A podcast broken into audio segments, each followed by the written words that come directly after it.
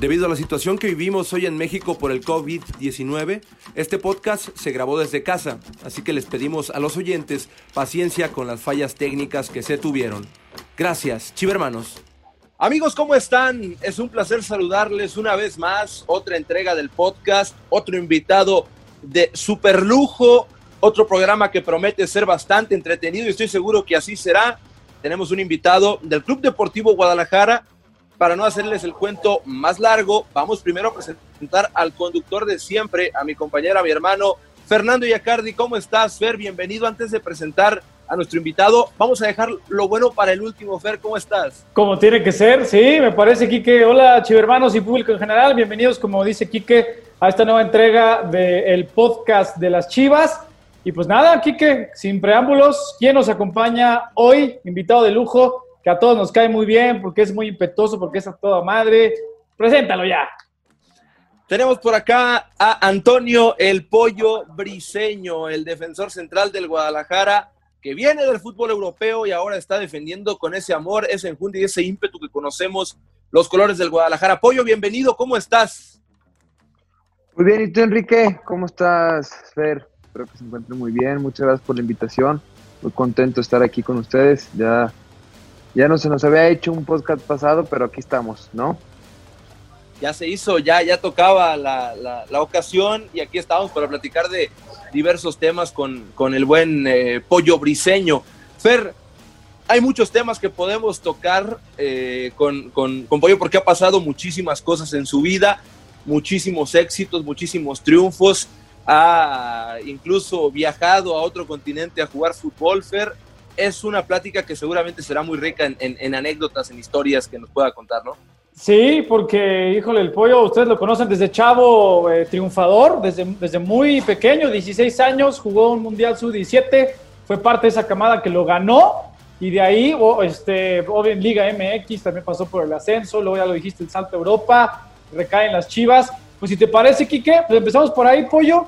Pollo, tú con, este, con este sueño, obviamente que muchos, muchas personas, en tu caso que, lo concretaste de ser futbolistas, ¿cómo, ¿cómo fue la vida del pollo en ese sentido, pensando en que cumpliste con un proceso en selección eh, menor, ese proceso sub-17, que culminó nada más y nada menos que con un título sub-17, o sea, desde muy morro, el éxito, el reflector, pero obviamente eso me imagino que te exigió mucho más para alcanzar a llegar a completar el proceso al máximo circuito pero no solo llegar, sino establecerte, ¿no? Bueno, fue ahora sí que un sueño hecho realidad, porque estábamos en casa cuando conseguimos el título, era en México. Yo desde los 13 años, 14 yo ya sabía que iba a ser en México. ¿Por qué? Porque nos habían comentado que había ganado la candidatura. Entonces mi enfoque fue 17 años campeón del mundo. Ya, había, ya habían sido campeones eh, una vez antes, en el 2005 entonces era como que no, tenemos que repetir, tenemos que repetir, tenemos que repetir. Una generación antes había perdido en cuartos contra Nigeria, en, o no me acuerdo dónde estaban, creo que estaban en Nigeria, perdón. Entonces era como que, híjole, vean, en el 2009 les fue mal, ahora ustedes les tiene que ir bien, porque los 2017 no habían ni calificado. Entonces, entonces vamos a calificar, bueno, ya habíamos calificado directo y vamos a ser campeón del mundo y lo logramos. Entonces eso nos hizo un boom. ¿Por qué? Porque fue que estábamos en México, todo el mundo nos conocía, el estadio lleno, fue un verano. Entonces creo que se juntaron muchísimas cosas que como dices, ¿no? Este, de, de a temprana edad tuvimos tan, tanto éxito, eso es, eso es eh, padrísimo. Y también por ello te, te, te llegaron mucho más exigencias, llegaron otro tipo de cosas que sí, la verdad, este, no sabían que iban a llegar y que solo viviéndolo lo ibas a experimentar, ¿no? O sea, solo estando ahí en ese momento, te ibas a imaginar las consecuencias de ello, ¿no? O sea, eso que, eso que dice eh, Pollo es, es crucial, o sea, el hecho de, haberlo visto, haberlo visualizado desde mucho tiempo antes, el hecho de que querían estar en esa cita, querían ser campeones del mundo. Recuerdo bien ese momento, esa selección tenía un ángel impresionante. Lo recuerdo allá En, Torreón, ese partido en donde Julio Gómez marca de chilena con la cabeza ensangrentada, era el preámbulo de lo que venía. Luego llega el partido contra Uruguay en un azteca lleno, una catedral del fútbol en todo el mundo, totalmente lleno, y el pollo hace el primer gol. Él abre la llave en ese partido ante Uruguay. ¿Cómo fue para Antonio Briseño marcar un gol en una final de Copa del Mundo en tu casa, con tu gente, con ese ambiente espectacular, pollo? Que siempre marcaba un gol, siempre, siempre, siempre marcaba un gol, sí o sí, me iba muy bien. Y en ese torneo no, no había marcado todavía, no había marcado, no había hecho sí había marcado diferencia porque los partidos me había ido muy bien, pero en sí marcar un gol no lo había hecho. Y ese momento en la selección, con la final y marcar un gol, fue algo espectacular porque era el Estadio Azteca, estaban 130 eh, mil personas. Pone que en el estadio solo habían abierto las partes de abajo, pero eh, en el cuando llegamos a la final nunca se imaginaron que tenían que abrir la parte de arriba, porque no estaba embutacado y un mundial sin embutacar no se podía. Entonces tuvieron que abrir la parte de arriba para llenar el estadio, porque se vendía todo. Entonces fue padrísimo para nosotros ver estadio lleno, himno, un mundial donde habían, había estado Maradona, había estado este Pelé, se había consagrado ahí grandes futbolistas. Imagínate a nosotros como niño de 17 años cantar el himno, que todo lo cante, pues es, padrísimo. Ah, sin duda es un momento mágico, o sea, el hecho de, vivir eso a, una edad tan temprana, creo que a muchos podría incluso hacer que perdieran el piso o que se desenfocaran un poco hacia dónde iban. En caso de, Antonio, pues vimos todo lo contrario, Fer, en ese momento, o sea, es difícil mantener los, los pies sobre la tierra lo vemos desgraciadamente, hay que decirlo como es, que muchas de las generaciones campeonas del mundo juveniles les cuesta trabajo luego el salto. ¿Por qué? No sabemos, pero aquí clara muestra de que se puede seguir en el camino. Tal cual. Oye, Polly, cuéntanos ese camino, eh, a, a, partir de ese gran logro del que fuiste parte, ya rumbo a la primera división, ¿Cómo fue? O sea, ¿qué, hizo el pollo briseño? Eh, siguiendo lo, que está comentando Quique, que, varios, desgraciadamente, por X razón, la que me digan, a veces no alcanzan a cuajar, o sí, o sí llegan, pero no, no cuajan ya en primera división. ¿Qué hizo diferente el pollo? O más bien, déjate diferente, ¿qué hizo para poder llegar, así como eres tú, enfocado, disciplinado, para seguir justo a, esa misión que ahora era terminar de desarrollarte y estar en la primera división? Bueno, eso te voy a decir, yo también perdí el piso. Era imposible en cierta manera eh, no perderlo por lo que se había logrado y, tristemente me, tocó e, eso, ¿no? Eh, la verdad me hubiera encantado que me lo hubieran dicho, pero también me lo dijeron y no entendí. Y solo lo entender cómo estás en ese momento. Y me tocó a mí también, me costó trabajo poder consolidarme bien, bien. Y, y, bueno, es parte de un aprendizaje que solo, lo ha, solo se puede adquirir viviéndolo, no porque mucha gente te va a decir, no, pues no pierdas el piso, no hagas esto, y hasta que no lo vives, lo puedes hacer. Entonces, eh, ¿qué pasó de mí?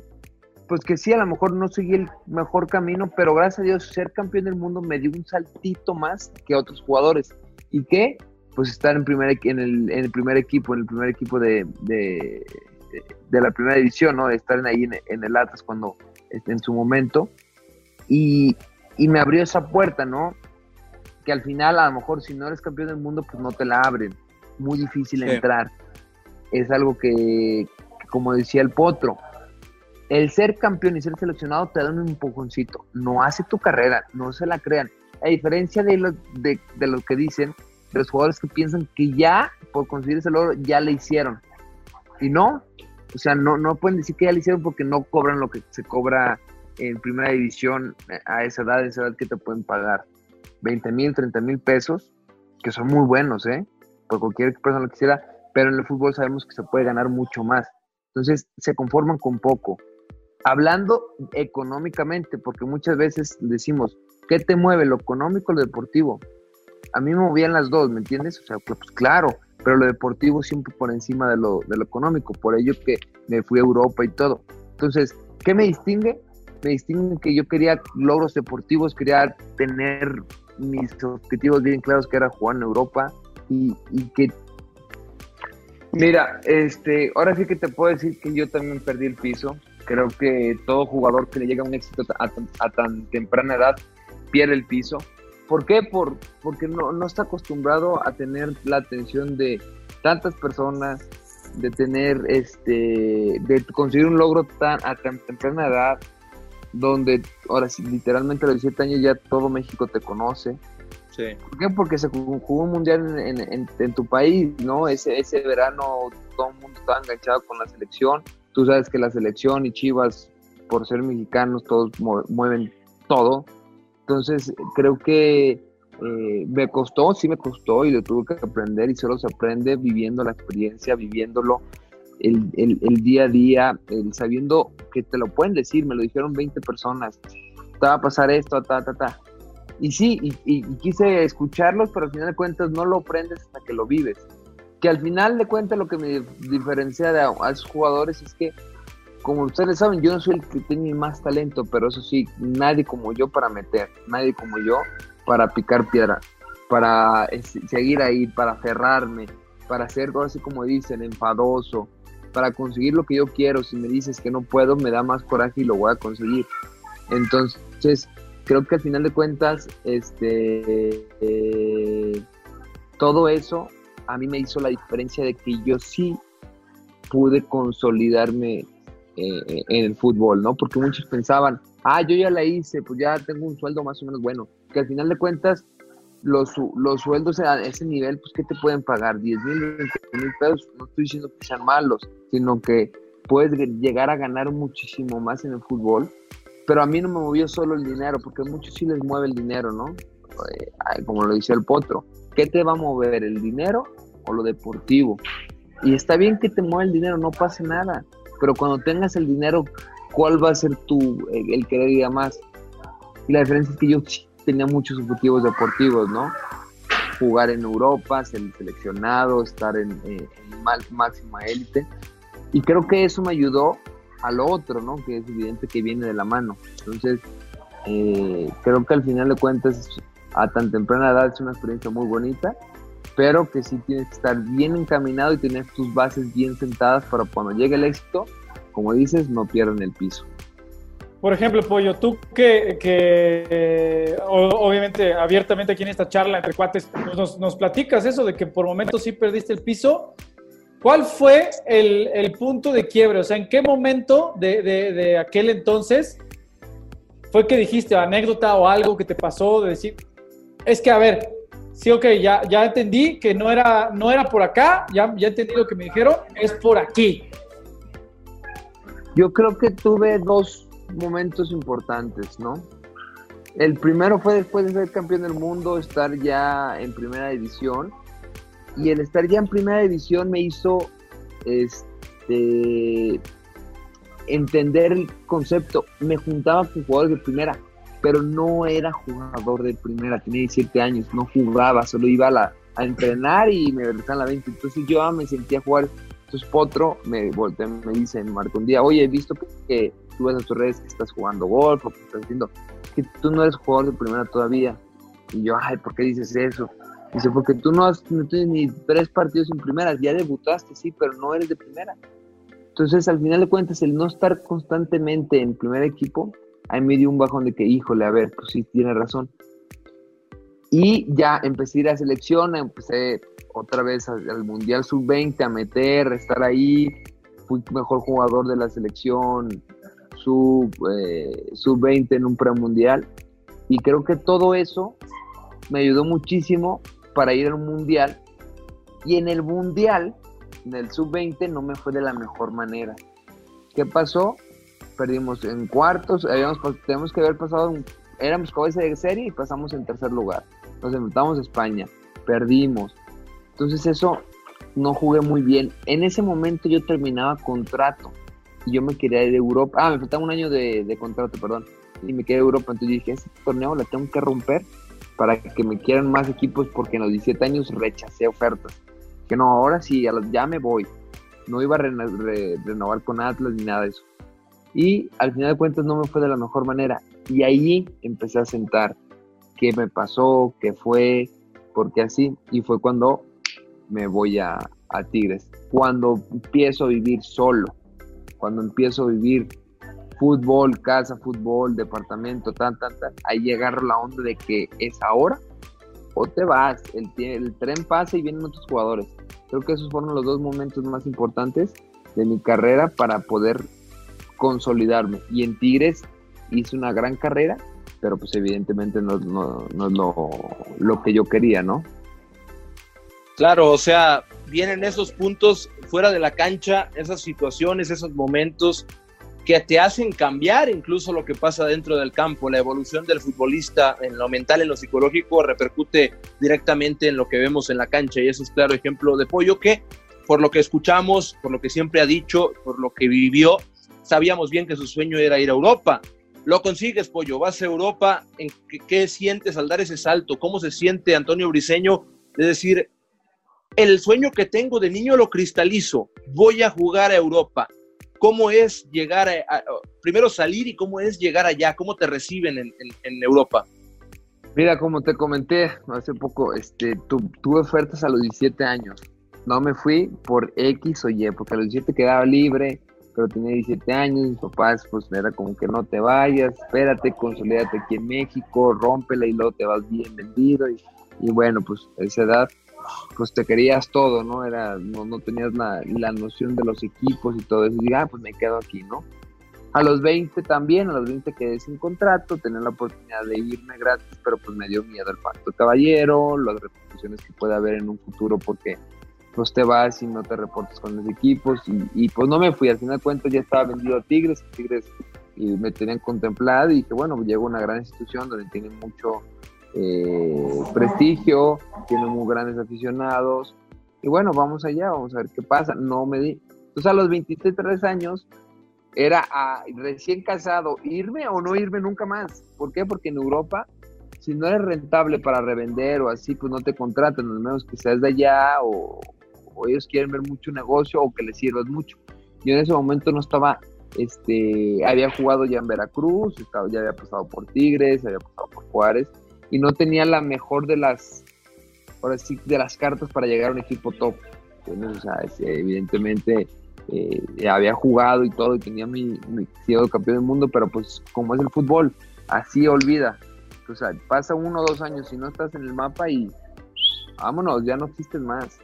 Entonces creo que tomé una decisión muy difícil. ¿Por qué? Porque me fui a Portugal recién casado y eh, con un sueldo mucho menos de lo que ganaba en, Tigres. Entonces dije, bueno, pues es ahora o nunca, quiero cumplir un sueño de jugar en una primera división en, eh, Portugal. Y, fue, no necesidad, la experiencia más espectacular que pude haber vivido personal y, deportivamente. Ahora lo que me ¿cómo me recibieron? Eh, te reciben uno más, no eres nadie, vienes a ganarte un lugar acá no llego ya ganándome el lugar como suele pasar aquí en México, donde cualquiera que llegue ya tiene su lugar. Allá no, allá llegas y tienes que demostrar por qué llegaste allá y por qué tienes que eh, ganarte tu lugar. Creo que son conceptos completamente diferentes de entrenador y de, pensamiento, ¿no? Oye, Pollo, ¿cómo es la, cómo es la vida europea? Claro, en este caso la, portuguesa. ¿Qué, ¿Qué, diferencias notó el pollo en cultura deportiva, en cultura social, obviamente la culinaria, pues hay, mucha diferencia. En todo, en todo aspecto, ¿con qué se quedó eh, el pollo briseño de Portugal? Mira, este, creo que me quedé con bastantes cosas, ¿no? Cosas cotidianas que nosotros vemos, este, que son normales aquí en México y que allá no, allá no hay. O sea, el simple hecho de que llegar, llegas y, llegas y tienes que, bueno, siempre hecho, vamos al entrenamiento y aquí en el Club Chivas hay alguien que te puede lavar el carro y le pagas. Allá no hay ese tipo de personas que te llevan el carro. Tú tienes que ir al car wash y tú lavarlo. No hay tanto el servicio de, de los portugueses, o sea, la gente no paga para que te laven el carro, pues, porque lo voy a pagar si lo puedo lavar, ¿entiendes? O sea, vas al car wash, dejan todo, compró las maquinitas tal. Había uno que otro, te lo juro, había uno, un car wash que te, que te lo lavaban, pero con una máquina. Y ahí nomás te lavaban por dentro y vámonos, así quedaba, no, quedaba como quedan aquí en México. Es un detalle de miles que te puedo contar. Vas al súper, y no hay quien te ayude para subir las cosas al carro, no hay el carrito, pues no hay cerillitos. Entonces el súper, cuando iba mi esposa, pues tenía que ir yo siempre. Estaba recién embarazada, entonces tenía que ir porque nadie la podía ayudar. Entonces era día de súper, miércoles me acuerdo, en la tarde. Vámonos al súper y vamos los dos al súper, ¿no? Este, ¿qué más? Eh, los, los papeles, los, los trámites burocráticos muchas veces aquí en México eh, son un poco más rápidos, más sencillos. Este, a lo mejor por ser futbolista a veces te ayudan. Están ahí el club, el club te ayuda. El club va a ver, te pone una persona, vamos a sacar tu pasaporte, vamos a sacar tu pasaporte, te hacen cita, te hacen todo. Allá, qué esperanza los clubes. Te dejan a la deriva, o sea, vas y no, pues tienes que, ah, tienes cita con el, con la, ¿cómo se llama? CEF, eh, eh, Servicios Extranjeros, no me acuerdo, CEF, se llama, SF. Entonces, te mandaban y así, ten, ten tu papel ahí, ahí te van a atender a las 3. No, pues a las 12. ¿Cómo? Pues que tengo entrenamiento a las 12. Tienes que ir, si no. Entonces, pues, mister, tengo que ir a, a, lo de los papeles. Ah, sí, ve, ve. Y ya te dejaba salir antes. Aquí en México a lo mejor tú ajustas tus tiempos para que te hagan una cita y te hacen la cita los club, el club. Entonces ese tipo de cosas, si vas, no, este papel está mal, este papel dice que venció, que tienes que tener apostillado, sí está apostillado, pero son un máximo de dos meses. Sí, pero yo llegué apostillado de México hace tres y tú más la cita hace cuatro. Pues pide a otra, hazle como quieras. ¿Cómo? Entonces eran ese tipo de trabas que dices, bueno, hasta el día de hoy duré dos años sin residencia en Portugal, para que se den cuenta. Sin residencia. ¿Por qué? Porque los papeles eran tan burocráticos que eran tan difíciles y que se quedaron ahí a la deriva. Yo al día de hoy no he recibido mi, mi residencia de Portugal. Que la tengo que recibir, pero no sé qué pasó. Entonces, son detalles que el club ni las manos metió. Entonces, son cosas que cambie tu perspectiva de, México, estás solo allá. Son muchas cosas que la verdad se disfruta muchísimo, pero bueno, son, bueno, te puedo contar miles, ¿no? Oye, Pollo, ahorita que hablas de Portugal y de esos temas, todo es distinto, hasta el fútbol, o sea, que sigue siendo el mismo en todo el mundo, el deporte, el como tal, se vive distinto, estoy seguro, en las gradas que en México. También hay equipos de, relevancia mundial en, la liga portuguesa te tocaba enfrentar al Porto, al Benfica, por, eh, evidentemente por estar en la misma liga. ¿Cómo es enfrentar esos equipos? A veces a figuras, a veces a compañeros de, nacionalidad, por ejemplo, a los del Porto, que son muchísimos mexicanos. ¿Cómo era jugar ante esos equipos eh, eh, regularmente? Allá en Portugal existen tres equipos grandes, así le dicen, los tres grandes. Porto, Sporting y, Benfica.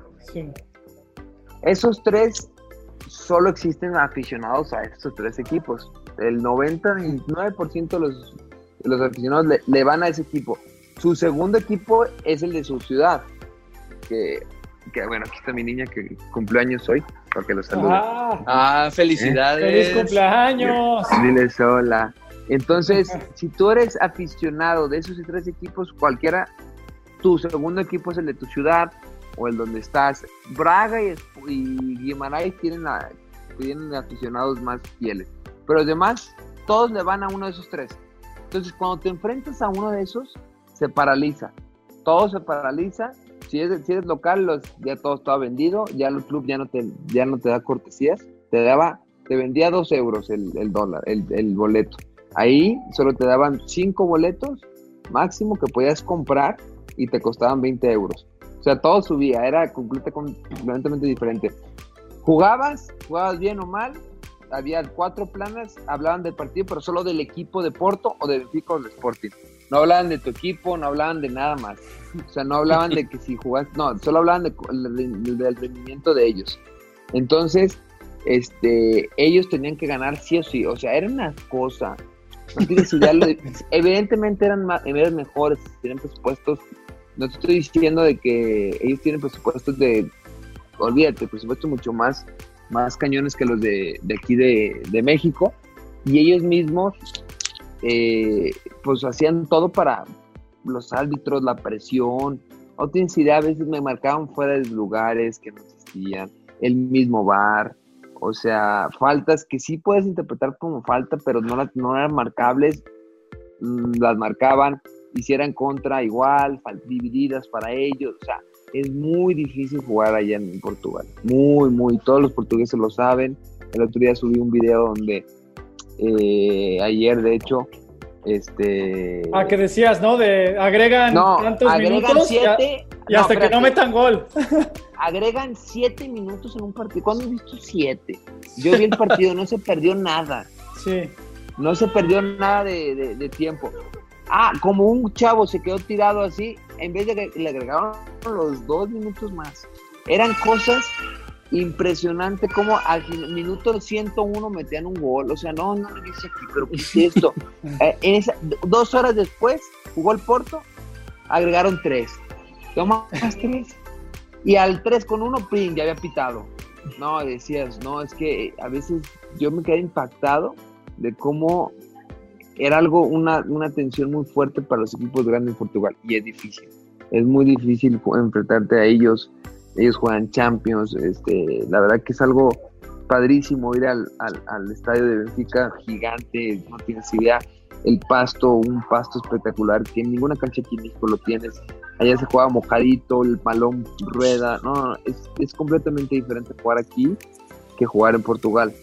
Eh, yo pienso que el fútbol mexicano es mucho mejor, es no mucho mejor, pero sí es mejor que el portugués, por quitando esos tres grandes, ¿me entiendes? O sea, por, en sí la liga mexicana es muy pareja y tiene muy competitivo todo. Entonces, eh, sacando los tres grandes, eh, lo que estoy diciendo, porque luego dicen que Pollo dijo que, es mejor la liga, no, no, sacando los tres grandes, la liga en conjunto, en total, con los 18 equipos, es mucho más competitiva la mexicana.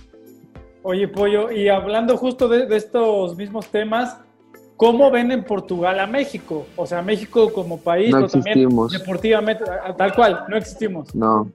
México, México, ¿qué es México? ¿Juegan fútbol? No, ya nomás porque Tecatito y Herrera y Y yo es que no tienen ni idea, ¿verdad?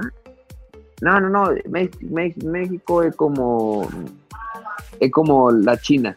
La China es igual, es igual, así, así falaban así. Eh, México es como, la, como China. Se paga mucho, pero pues es exótico y no es atractivo para nadie. Yo no, es que no tienen ni idea y volteaban y llegaban mis compañeros volteaban, mira el Dragao, o mira el, estadio Naluz, y los que estos estadios están en México, estadios en todas las partes que vayas son casi igual o más capacidad o más espectaculares. Y ellos sí se impresionaban por, por, esos estadios, que, porque los estadios eran más chiquitos, el mío era de 4.000 personas, en donde yo jugaba, el estadio de, de pues otros eran 12.000, eh, 10 mil, 15 mil, muy, sencillos, o sea, vestidores muy normales. Y, bueno, llegamos ahí, pues eran de Champions, eran vestidores muy, muy, muy, muy chingones. Entonces, yo decía, es que México hay todo esto, la infraestructura es espectacular, los jugadores son espectaculares, no tienes idea, el, el ambiente espectacular, cada partido de 20 mil, 30 mil personas, de mínimo, de cajón, y si vas a un equipo más o menos va mal, 15. Y luego yo no entiendo por qué dicen que no existe, pero al, final no lo ven, no lo pasan. Si jugáramos Libertadores fuera diferente, ya sí pasan Libertadores, y están muy asociados con lo de Brasil, y a Brasil sí lo tienen acá. Lo que no saben es que los equipos mexicanos siempre le compitan a los brasileños. Todo el tiempo que jugamos en, en Libertadores, siempre pero pues no lo ven. Yo le decía, es que yo jugué contra eh, Allison, le decían, de Libertadores. Eh, Allison, el portero de Liverpool, jugó con en, el, en el, ¿cómo se llama? En, el Inter. Yo, yo estaba en Tigres y, y jugamos, o sea, y les ganamos 3-0, o sea, no, no, no vengan, y ellos, no, no, no, Brasil, Brasil, ¿sí me entiendes? O sea, muchas veces... oye, yo jugué final, o sea, estuve en el final de Libertadores, ¿de qué me hablan? No, no, no, existe, y no existe, ¿me entiendes? Entonces a veces sí me da coraje que, que no tenemos la lo, eh, apertura de que vean nuestro fútbol y nosotros tampoco nos echamos, a veces no nos echamos la mano de estar en competencias internacionales para que nos vean. Pero me imagino que ya apoyo hiciste la tarea eh, a esos que, que, nos ningunearon. Mira, fotos del estadio Akron. Mira, papá, ¿de qué me estás hablando? Sí, no, yo decía, y lo hay. Bueno, pues luego un día, y ya cuando empezaron a convivir conmigo, pues ya les empecé a decir más y a contar más, y ya empezaban a pues, abrir el panorama y todo, ¿no? Y, y sí me di cuenta de esa, de eso, ¿cómo te puedo decir? Ignorancia de nuestro país, porque es difícil, ¿no? Que, que estando en un país, los partidos de, de, aquí, yo, yo para ver un partido, yo sí veía algunos partidos cuando jugaba, y como casi siempre después de jugar no puedes dormir por la adrenalina, te, te, desvelas, pues yo veía dos, un partido, dos, el de la una, que era el de las cinco, y el de las tres, que era el de las siete me tocó ver varios partidos eh, así, o sea, en Portugal, pero pues, ¿qué, qué Portugal se va a levantar? A las tres va a jugar Santos contra no, Santos contra pues, Sur. No, no, no, no, no. No, no, no, no, hay chance, pues nadie. Oye, en ese sentido, Pollo, tú como mexicano, ¿qué le dejaste a los portugueses? En cualquier sentido cultural. El reggaetón, les metí el reggaetón, sí lo escuchaban bien, pero también se los metí ahí. Este, le llevé su tequilito también. Mm, le llevé el, el espíritu, la, le decían mucha raza allá, raza uh -huh. se llamaba. Y me quedaron mucho por lo mismo, que como que yo metía, que gritaba, que me festejaba y lo veían de una manera espectacular, les encantaba, ¿no? Entonces, creo que les dejé eso, sabían que yo metía y iba al frente. Y bueno, al final de cuentas, eh, se me quiere mucho ya, creo que dejé buenas cosas. Oye, Pollo, ya hablaste de tu etapa en Portugal y ahora viene una de las, de las, de las favoritas para mí, que es cuando te toca salir de Europa y regresar a México, pero regresar de qué manera, a qué equipo, eh, de qué forma. O a sea, lo grande. vuelves por la puerta grande al Club Deportivo Guadalajara. A mí me llamó mucho la atención, yo te había visto jugar en Portugal en algunas ocasiones y me llamaba mucho la atención el, ímpetu, el grito tras la barrida, porque muchas personas, y yo te lo digo porque lo entiendo totalmente, dicen, es que es una barrida, es que festejas una barrida. No, no festejas la barrida. Te festejas lo que podía pasar después de esa barrida, lo que tú evitaste, los, no nada más los goles se gritan, no nada más los goles se cantan, el fútbol es más que empujar la pelota, entonces a mí me llamaba mucho la atención eso de ti, vienes a las Chivas, llegas y de qué manera lo haces, cómo te sentiste tú cuando te contactan, cuando te buscan, cuando te traen y cuando llegas. Bueno, creo que fueron, eh, en todo ese momento fueron muchas cosas de tensión, de, de decisiones, de que tengo la primera llamada de Marcelo de que, oye, existe una posibilidad para el siguiente torneo, como ves, estábamos hablando de febrero, marzo, ya estaban planeando más o menos eh, lo que querían y, y yo era de que, no más, sí, claro, mi sueño es seguir aquí en Europa, pero pues es Chivas, ¿no? Es, eh, Chivas no se puede rechazar y, las oportunidades aparecen muy pocas veces. Entonces, en ese sentido, cuando me contacta, pues bien feliz, yo claro que sí, estábamos pasando un momento malo en Firenze, no, no ganábamos, estábamos con una racha muy, muy, muy mala de partidos que no ganábamos, jugábamos bien, pero pues no se nos daba. Yo tenía buenas actuaciones, pero pues no se reflejaban en mi campo. Dije, sí, vamos. Siguió pasando el tiempo y, llega el momento que se acaba la temporada y sigue el interés de Chivas. Y dicen, bueno, pues ya vamos a hacerlo formal cuánto hay que pagar, cuánto hay que ver, y ya empezaron a hablar de números y hablar de propuestas formales. En ese momento, pues yo eh, dije, no, pues tengo la oportunidad de seguir en Europa, eh, pero pues todo es nada seguro. Que no puedo decir ahorita no quiero, porque mi, mi meta es seguir en Europa, pero pues tampoco puedo decir que, que, que no, ¿me entiendes? O sea, que, que, que, voy a tener algo acá, no, no, no era nada tangible, pues entonces dije, no, pues vamos a negociar. Les contacto a los, a los de aquí de, de, Portugal y los portugueses pues también son muy buenos para negociar, les gusta mucho dinero a veces y, y bueno, fue difícil, ¿no? Fue difícil a veces porque yo me había ido con el 20% de mi carta.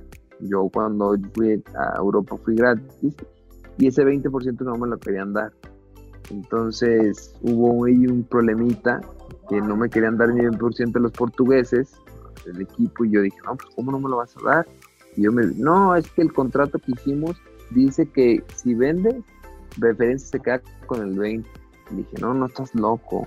Aquí dice es mi 20%, pero como no podían poner mi nombre en FIFA, ante FIFA no se podía poner eso, Entonces era como un contrato en portugués medio rarón ahí que, que, que da, ahora sí que hay interpretación. Entonces me podían decir, fregar, o sea, dije, bueno, pues ¿qué hago? Entonces ellos para eso activaron mi cláusula de renovación automática y esa cláusula de renovación automática este, pues me la hacen llegar con una carta y todo. Es, un tema muy interesante porque no sé si se acuerdan que, yo estaba desde junio y había llegado a, a, Guadalajara y me oficializaron hasta julio. Era porque yo tenía contrato con ellos y me habían renovado un año más, pero esa cláusula, esa cláusula era una cláusula abusiva. No se permitía, no se puede renovar a un jugador sin el consentimiento de él mismo. Tiene que haber un, un acuerdo entre los dos. Es algo que aprendí en ese momento. Entonces, yo le digo a un abogado, le mando mi contrato, le mando que, no me quieran dar mi 20% y me dice, no, tú te puedes ir gratis, vete gratis. Entonces yo agarro, ah, no me quiere dar mi 20%, pues me voy gratis. Háganle como quieran. Entonces ahí cuando los portugueses agarran y dicen, no, pues es que no estamos tratando con cualquiera. No me, no me gusta que me roben ni tampoco. Entonces dije, no, pues yo me quiero ir a Chivas, y, me voy gratis. Entonces yo llego con, con ese momento estaba José Luis y empezó a decirle la situación. Él lo comenta con Amauri, lo comenta con todos los abogados y le dice, ¿sabes qué? Este, pues sí, es, la manera de que llegue gratis nos parece buena idea, pero pues vamos a ver qué se puede hacer. Dijeron, sí, es muy viable, hablaron con sus abogados, evidentemente la cláusula es una cláusula abusiva, vamos a darle para adelante. Entonces el chiste es que ya pasa el tiempo y yo firmo mi, yo llego en junio y es que no me pueden hacer oficial porque pues estábamos, íbamos iba a haber una disputa pues, porque Ferencia iba a pugnar. Solo quería meter presión que me pagaran mi 20%. Al final, para no hacer el cuento largo, este, Chivas me apoyó en todo, me ayudó todo yo con la tensión aquí horrible, no tienes idea lo, lo, lo, feo que se siente cuando no sabes si sí, sí va a estar, si no vas a estar. En ese momento fue cuando eh, Higuera sale y dije, no, pues a lo mejor ya se cayó la operación. En eso me marca Mauri y me dice, tranquilo, sigue todo en pie, no pasa nada, es una decisión eh, que ya estaba tomada, pero pues ay, me quedé muy tranquilo y fueron muchos días de tensión, ¿no? Porque yo quería llegar, yo estaba en Guadalajara, había hecho un videito ahí entre la sociedad de, había entrenado, no, no tienes idea las ganas que tenía y dije, es que esto no se me va a cumplir, o sea, es algo que ya quiero que sea, ya quiero. Y al final de cuentas, pues llegamos, se llegó un arreglo con el, con el equipo de Feirense, me pagaron mi 20%, Chivas les pagó, ya quedamos todos contentos porque la verdad al final de cuentas era un dinero que me pertenecía o era un, algo que yo había apostado en un futuro cuando me fui gratis, que me correspondía, no le estaba robando a nadie, entonces eso sí me dio coraje. Y bueno, al final de cuentas este, se me respetó, Chivas hizo un espectacular esfuerzo por, por traerme y cuando firmo el primero de julio, porque lo firmé el primero de julio, eh, el contrato fue un día espectacular para mí. Me acuerdo que me invitaron las oficinas de OmniLife, fui con mi papá, y, bueno, porque ese momento de estar con Amauri, de estar con Mariano, de estar eh, sentado firmando, dije, ya es, es un sueño hecho realidad. Yo me acuerdo, Pollo, ¿te debes de acordar? Ahí está, ahí, ahí ¿lo escuchas, Pollo? Sí, ya, ¿me escuchas? Ah, sí. Te debes de acordar, y, ustedes no lo saben, rojiblancos, creo que tú sí, que no me acuerdo si te lo conté. Ya cuando firmaste, ya ahí, entramos en acción nosotros, ¿no? Me acuerdo que Eric y yo fuimos a, entrevistarte y nos abriste las puertas de tu casa. Y, hay, algo, hay algo que a mí me quedó eh, muy grabado, Pollo, y te lo dije después, eh, de, esto, esto de que lo acabas de describir, de híjole, a Chivas no se le puede decir que no. Claro que me quiero a las Chivas. Bueno, llegamos a su departamento y pues, tú bien sabes, Quique, que procuramos que tengan, nuevamente, si es un refuerzo y es alguien recién nuevo, pues esté vestido como debe estar, ¿no? O sea, con la playa de las chivas, todo. La sacamos nueva, obviamente, y se la doy al pollo. Y te acuerdas, pollo, me dices, ¿y esto es para mmí? Sí, güey. Es para ti, o sea, es para la entrevista, pero pues quédatela. No me la voy a quitar ya de aquí a que vaya a entrenar. Pero, pero cuando, ¿te acuerdas, pollo? La abre, la ve y, o sea, se quedó como niño en juguetería de, ¡guau! se la puso y, nos, nos, pidió a Eric, le pidió Paro para que le tomara fotos de, por favor, tómame fotos. Y se las mandó a, a su familia. Y obviamente nosotros decimos, pollo, espérate, que no les vayan a publicar, nada más así entre familia. Pero a lo que voy es los ojos con los cuales Antonio Briseño vio esa camiseta de las Chivas y se la puso. Es lo que cualquier aficionado de Chivas, obviamente, quiere de sus jugadores. decir, este cabrón se la viene a partir, ¿no? Y a mí me quedó muy claro qué significaba Chivas para el pollo. ¿No, pollo? Ahora en tus palabras, ¿cómo fue ese momento y qué significa Chivas para ti? Es que ya, le, bueno, para que en ese momento tú decías, ¿por qué reacciona así, va? O sea, y, tú no, y en ese momento no sabías lo que había vivido. Sí, esto que contaste, un mes, claro. Un mes atrás, un mes y medio, de que quería llegar, pero se que podía caer porque, porque no me querían eh, corresponder. Chivas hizo todo el esfuerzo. Yo me les iba a ir gratis a estos chavos, me esperaron, ya querían que firmara, al final Chivas hizo lo mejor eh, ahora sí que negociación posible para que todos quedáramos contentos y, era algo que ya quería, ya quería estar, porque al final de cuentas que vayan, te compren, estén por ti, eh, te procuren de hace tres meses, era pues algo que no, no sabía pronto, ¿me entiendes? O sea, de hace dos meses y medio decir, bueno, te vienes a Chivas, ah, sí, sí voy, pero ya que llegara el día, para mí fue como un checklist de que no mames, ya se hizo por fin, o sea, ya por fin pertenezco al club más importante de México. Y eso para mí, el estar fuera, que solo conocen a Chivas, el estar en otro país donde hablen de Chivas, eh, me hizo entender la grandeza de este equipo, ¿me entiendes? Entonces creo que, eh, como dices, la vi como un niño chiquito y, sí, eh, para mí fue un logro que hasta el día de hoy soy el, el niño más feliz de todo el mundo. ¿Por qué? Porque estoy viendo un sueño y espero vivirlo 8 o 9 años más. No, pues Ojalá que Esperemos que sí, Pollo, porque el amor, la capacidad que tienes también en la cancha está para eso. Esperemos que así sea.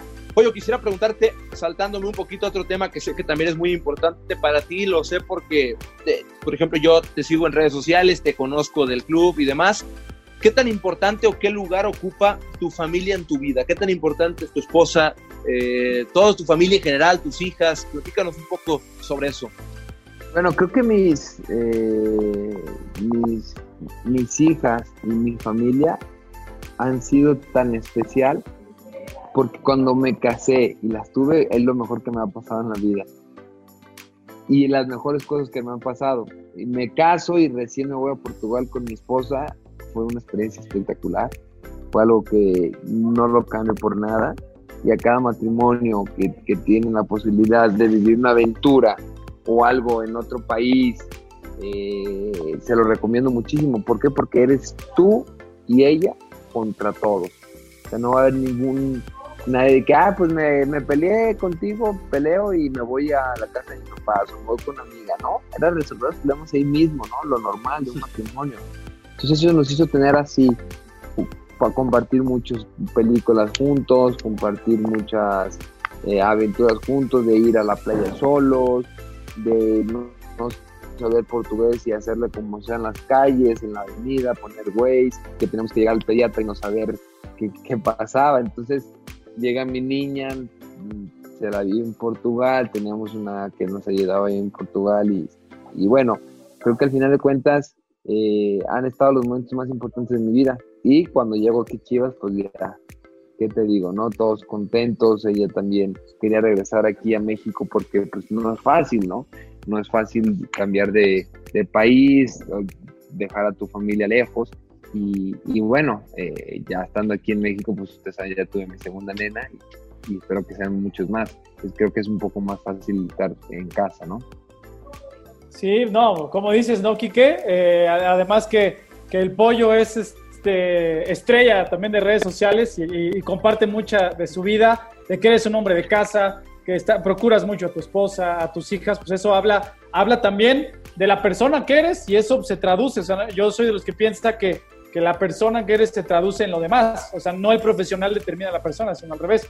En ese sentido, el pollo, un apasionado eh, ferviente del fútbol y, de, su profesión, tú ya ves un poquito más adelante, además de que, de que te gusta ver, partidos de otras ligas, eh, ver, ver todos los partidos que puedas, de hablar de fútbol, de, sistemas, de, tácticas, de movimientos, de jugadores, pues muchos ya lo saben y los que no, pues estás estudiando para entrenador.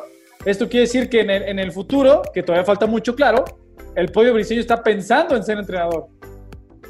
Así es, eh, es algo que pocas veces, bueno, como sabes que lo comparto mucho en, la, en las, ¿cómo se llama? En, las redes sociales.